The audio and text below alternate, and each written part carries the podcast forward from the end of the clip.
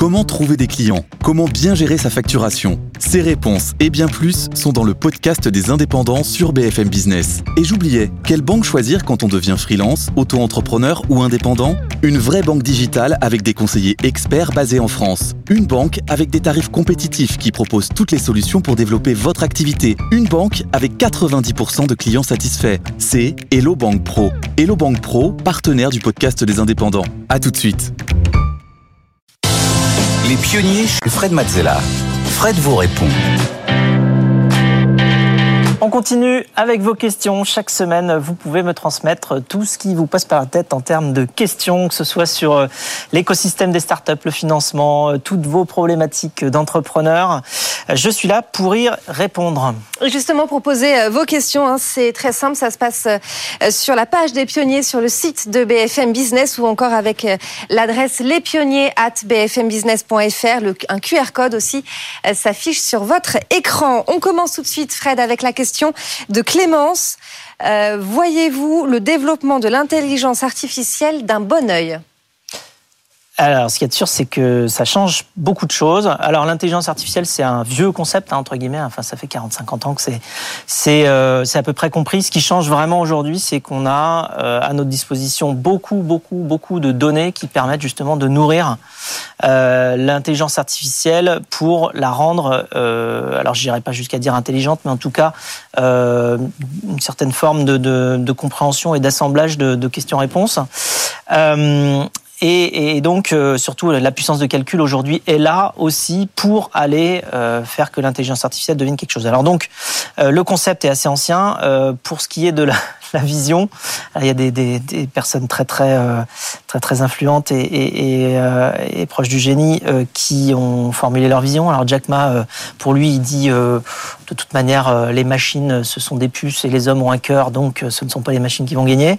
Jack Ma, le fondateur d'Alibaba, et Elon Musk, qu'on ne présente plus, lui, il pense que les machines vont bientôt être plus intelligentes que les humains, et même elles vont être capables de construire des machines qui seront plus intelligentes qu'elles. Donc en fait, bah nous, on est, on va être légué un petit peu euh, en, deuxième plan. Le phénomène de la singularité 2045, c'est ça? Oui, c'est ça. Donc, euh, alors, moi, j'ai envie de croire de toute manière que euh, c'est quand même encore nous qui avons la, la prise sur les machines, que l'homme a des choses que la machine n'a pas, hein, tout ce qui va être de l'ordre de l'émotion, de la créativité, du jeu, de la, de la, réflexion et même de la cré... enfin, quand on dit créativité, il faut se, se rappeler que aujourd'hui, les, les euh, l'intelligence artificielle n'est pas euh, créative, hein. elle est euh, euh au mieux reproductive, c'est-à-dire qu'on va lui dire, euh, on va lui montrer tout un tas d'exemples d'avant, et puis ensuite, quand elle voit un problème un peu similaire, elle va répondre un petit peu la même chose que, que ce qu'il y avait avant. Donc elle ne crée pas quelque chose de, de nouveau, à moins d'introduire un côté aléatoire, mais à ce moment-là,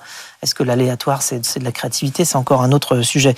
Donc tout l'enjeu, ça va être pour nous, de toute manière, de mettre eh bien, la technologie au service de l'humain et pas l'inverse. Il faut être très vigilant. Euh, je pense que c'est aussi important d'aller euh, justement euh, faire en sorte de contrôler euh, les, les aspects éthiques de, de tout ce qu'on peut développer dans ce domaine-là euh, pour justement éviter de se faire euh, mmh. déborder. C'est un outil très puissant, mais je pense que comme tous les outils très puissants, eh bien c'est c'est une épée à deux bords. Enfin, c'est à double tranchant. Mmh. Allez, on poursuit avec la question de Fabien. comment voyez-vous l'avenir de l'entrepreneuriat en France? Alors euh, je le vois bien. Euh, en fait, ça a quand même beaucoup beaucoup bougé sur les dix dernières années. Euh, on voit qu'il y a beaucoup, un dynamisme très très fort. Donc déjà, l'entrepreneuriat est beaucoup plus accessible aujourd'hui qu'il ne l'était avant. Hein. Monter une société aujourd'hui, c'est beaucoup moins compliqué dans le sens où il y a beaucoup plus d'assistance et il y a aussi beaucoup plus de financement. Aujourd'hui, c'est possible et on a même 42% des 18-30 ans qui ont envie de le faire, de créer une entreprise euh, assez rapidement, même juste après ses études, d'aller trouver un incubateur dans lequel on va pouvoir avoir des, des, compétences autour de nous, du conseil, euh, des coachs, des gens qui vont pouvoir nous accompagner, puis aussi nous donner certains moyens pour se développer, aller chercher du financement euh, en faisant euh, une bonne présentation du produit ou du service qu'on veut créer, en faisant un bon pitch, en faisant une, enfin voilà tout, tout, tout son travail. On peut aller chercher des sous pour justement commencer à structurer et la, et, la mise sur pied du produit et l'équipe. Euh, alors au-delà de ça, euh, bon, c'est plus accessible, ça reste compliqué. Hein. Enfin, l'entrepreneuriat, de toute manière, c'est jamais simple. Mais euh, en tout cas, c'est plus accessible. Ensuite, il y a un côté coopératif. Il va falloir aussi que, euh, au niveau européen, on ait plus de, de, programmes plus larges et que ce soit pas justement que français. On a la chance d'avoir justement euh, une géographique qui est assez grande, qui est assez puissante économiquement et qui peut être un terreau pour se développer, pour développer des solutions mondiales très bien, même si évidemment la complexité des différentes langues et des différentes manières de faire, y compris des, monnaies ou des, unités en Europe, rend et de la culture et du travail et de tout, tout ce qui peut être différent rend la chose compliquée. Mais enfin, c'est quand même aussi une chance. Et puis surtout en France, on a aussi un état d'esprit un petit peu champion de l'impact. Euh, on a ce qu'on appelle maintenant évidemment toutes les sociétés impact by design, donc euh, construites pour avoir de l'impact, donc en environnement, en social, en santé.